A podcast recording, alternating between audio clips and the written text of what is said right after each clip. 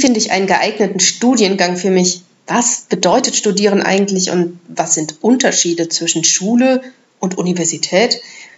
All das möchte ich hier beantworten und habe mir natürlich wieder einen Experten für seinen Studiengang eingeladen. Herzlich willkommen bei einer weiteren Folge Student at School Goes Digital. Mein Name ist Maike Kirch und ich bin Diplompädagogin und Projektkoordinatorin des Projektes Kiewer Brücke an der TU Darmstadt. Mit meinem Programm Student at School erzählen Studierende verschiedener Studiengänge als studentische Botschafterin ihre persönliche Studienbiografie. Und heute ist Daniel bei mir. Er studiert Mechatronik. Daniel, schön, dass du da bist. Ja, danke, dass ich dabei sein darf. Ich finde es auch toll, mal endlich mal über Mechatronik zu erzählen. Ja, davon darfst du uns jetzt eine ganze Menge erzählen.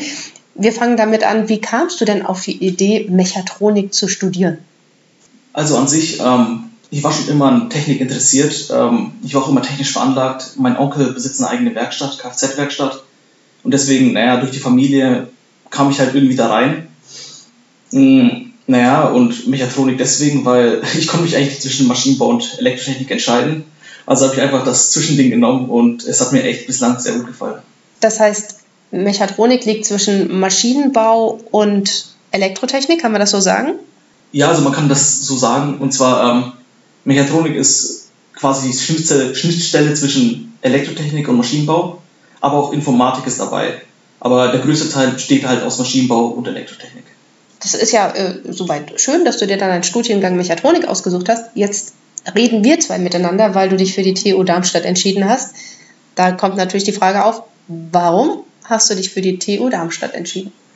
Ähm, zum einen wollte ich äh, in der Nähe studieren, wo ich aufgewachsen bin. Ich komme aus Bayern. Ist Hessen zwar etwas weiter weg davon, aber die nächste TU wäre bei mir TU München gewesen. Und das ist leider zu teuer, um dort zu wohnen und zu studieren. Und ähm, Darmstadt war die nächste Wahl. Und auch schön, dass sie mich angenommen haben. Außerdem habe ich auch sehr, sehr viel im Internet gelesen, darüber gelesen, wie gut eigentlich die TU Darmstadt ist. Der erste Ethik-Studiengang, Elektrotechnik-Studiengang, war ja in Darmstadt. Also sie hat ja schon richtig tollen Ruf eigentlich. Und deswegen bin ich froh, dass ich hier studieren konnte. Ja, und auch immer noch studierst, hoffe ich. Wie kamst du denn von der Schule an die Universität? Ich habe mit 18 mein Abitur gemacht und ich konnte mich da eigentlich nicht direkt entscheiden, was ich studieren will, was ich überhaupt machen will. Ähm, ich habe dann eigentlich mir überlegt, ich mache ein Jahr Pause. Wie viele, die jetzt zum Beispiel ein Jahr Urlaub machen, quasi nach Australien, gehen dort ein bisschen jobben, habe ich mich dagegen entschieden, sondern habe ein Jahr lang bei der Bundeswehr gearbeitet quasi Soldat gewesen für ein Jahr, hatte meinen Spaß dort, war auch richtig schön. Habe aber dort dann gemerkt, ja, ich sollte studieren gehen, ich sollte was machen. Ähm, habe ich dann auch für Mechatronik entschieden. Es war also wirklich ein Jahr Pause und danach an die Uni. Das heißt, auch wenn jetzt die Schule sogar noch ein Stückchen weiter zurückliegt, weil doch ein Jahr Bundeswehr dazwischen lag, was ist denn für dich der größte Unterschied jetzt von der Schule oder von Schule zur Universität? Der größte Unterschied allgemein war jetzt die Selbstständigkeit, die jetzt einfach dazu kam. Und zwar in der Schule wurde man immer von dem Lehrer angeführt, man sollte das und das machen, hatte das und das zu lernen. Und dann kamen auch noch die äh, Prüfungen, die irgendwann dann noch reingemacht wurden. Äh, an der Uni ist es komplett selbstständig. Man, jeder kann machen, was er will. Am Ende des Semesters sind immer die Prüfungen, das weiß jeder. Aber was man in diesem Semester macht, kann man selbst entscheiden. Geht man die Vorlesung, geht man die Übung, macht man das oder macht man auch nicht. Je nachdem ist halt bei jeder Person anders, aber das ist diese Selbstständigkeit, die dazukommt. Zudem ist dann auch noch der andere Stil. Man hat keinen richtigen Unterricht mehr. Man hat nur noch die Vorlesungen, wo der Professor, dann vorne steht und dann sozusagen alles selber erklärt. Es gibt keine Übungen mehr dazwischen, keine Beispielrechnung eigentlich mehr dazwischen, sondern der Professor, der erklärt es einmal und das war es dann auch. Dafür gibt es aber dann Übungsgruppen, die werden dann auch noch im Gegensatz zur Schule von Studenten geleitet, also von quasi Mitschülern und nicht von einem Lehrer.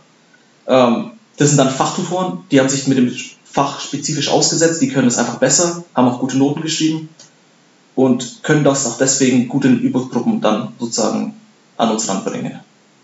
Und ja, das ist so ziemlich der größte Unterschied für mich zwischen Uni und der Schule. Würdest du diese Selbstständigkeit auch als die größte Herausforderung in diesem Übergang bezeichnen? Oder gibt es noch etwas anderes, wenn ich dich frage, was war denn die größte Herausforderung im Übergang Schule-Studium? Die größte Herausforderung für mich war überhaupt, überhaupt lernen, lernen anzufangen.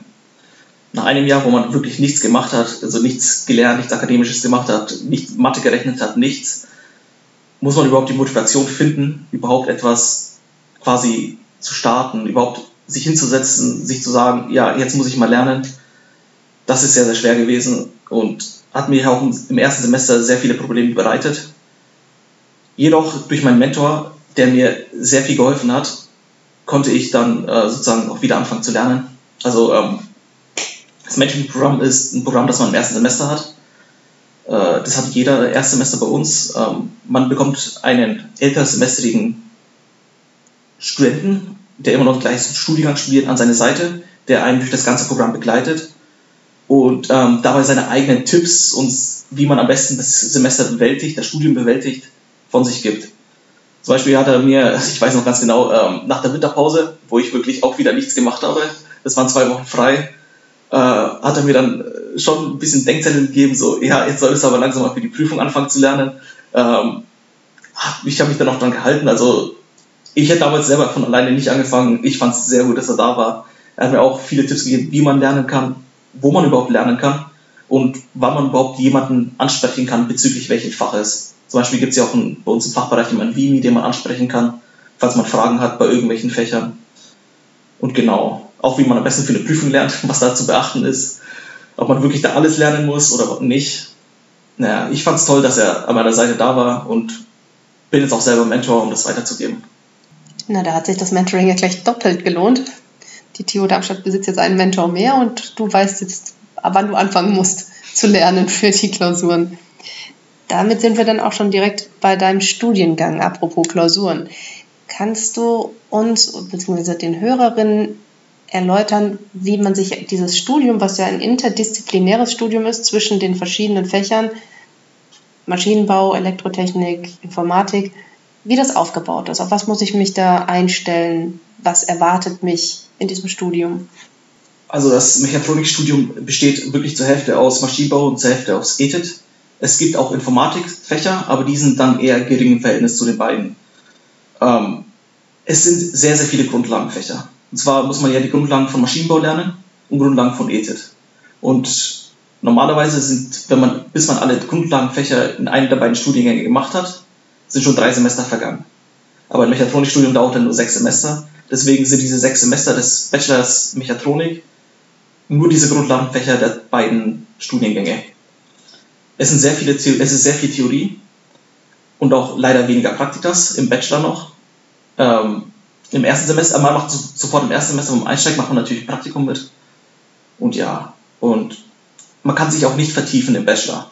Das finde ich auch schade, aber naja, ich muss es so sehen, dass man als Maschinenbauer sich sozusagen auf Elektrotechnik vertieft und quasi andersherum.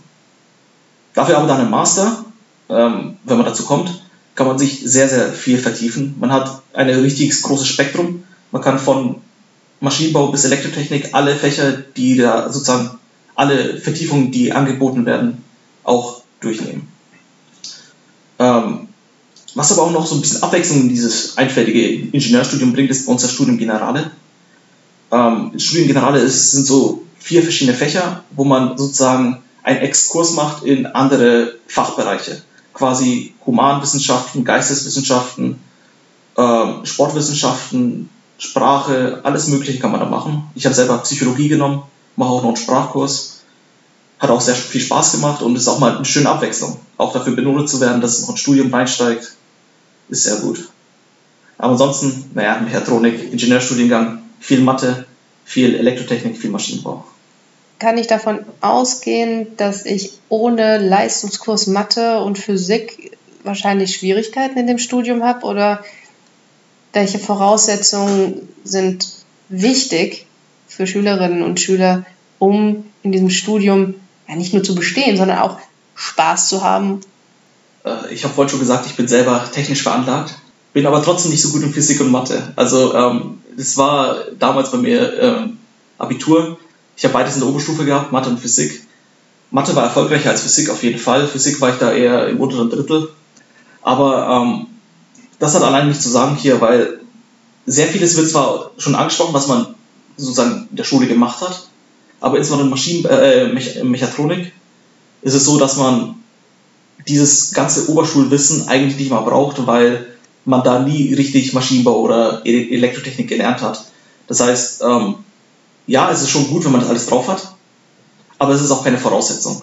Es ist, man kann hier sehr viel lernen, die Fachtutoren bringen einem hier sehr viel, die Professoren kümmern sich sehr gut um einen. Es macht auch Spaß, also es macht auch sehr viel Spaß. Ich glaube, das ist tatsächlich auch das Wichtigste, dass es Spaß macht, diesen Studiengang zu studieren, den man angefangen hat. Das hört man bei dir, dass es dir auch immer noch sehr viel Spaß macht.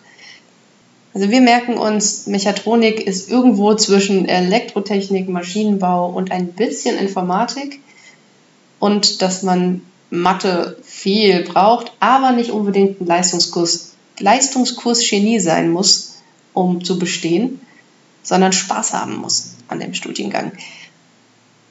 Ich freue mich, dass du heute da warst. Vielen Dank für die ganzen Informationen. Dir noch viel Erfolg für dein Studium und bis zum nächsten Mal. Nochmal danke, dass ich hier sein darf. Es hat auch mal wieder Spaß gemacht, darüber zu reden. Vielen Dank. Gerne.